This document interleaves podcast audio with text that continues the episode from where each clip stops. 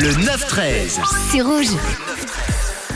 Et en cette fin d'année, on a souvent des petits sondages qui tombent. Et le dernier en date, c'est celui des acteurs les mieux rémunérés pour euh, cette année euh, 2022. Et c'est un classement assez euh, logique, après tout, avec Tom Cruise qui termine premier avec 100 millions de dollars pour euh, Tom Gunn. Il faut le dire que le film a été un énorme succès. Et l'acteur a été malin puisqu'il a négocié un contrat qui lui permettait également de toucher une partie des recettes euh, de ce film. Résultat, c'est le jackpot pour euh, Tom Cruise avec donc 100 millions de dollars. Et je vois que ça, vous l'aviez sur le WhatsApp euh, de Rouge. On a Bernard qui nous l'a dit. Il savait, il avait vu l'info passer. En deuxième, en deuxième position, c'est Will Smith cette année avec 35 millions de dollars. En troisième, euh, c'est le beau gosse Leonardo DiCaprio également avec 30 millions pour le film Killers of the Flower Moon. Brad Pitt arrive à la quatrième. Cinquième, c'est Dwayne Johnson.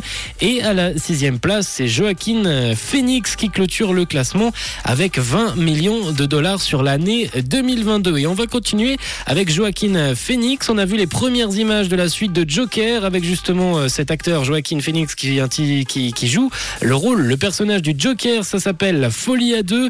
Et ce nouvel opus est prévu pour euh, 2024. Sortie prévue à l'heure où je vous parle pour le 4 octobre 2024. Ça fera une sortie 5 ans jour pour jour après le premier opus qui avait généré plus d'un milliard de dollars au euh, box-office. À voir donc euh, si en 2024, euh, Joaquin Phoenix euh, fera comme Tom Cruise et négociera une partie des recettes du film pour augmenter ses gains annuels.